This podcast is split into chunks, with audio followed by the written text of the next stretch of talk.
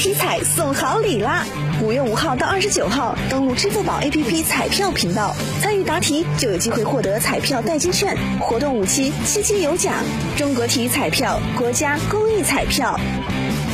随着天气持续升温，高速公路出现车辆自燃、爆胎等事故进入高发期。针对夏季行车安全，省高速交警总队发布安全提示。五月十五号，王师傅驾驶一辆轻型普通货车，载着一车瓷器，从郑州返回南阳镇平。当行驶过二广高速五朵山收费站没多久时，车辆发生异常，火势从车后开始蔓延。由于车上没有携带灭火器，无法第一时间处理，车辆很快被火势包围。省高速交警总队民警杨俊正。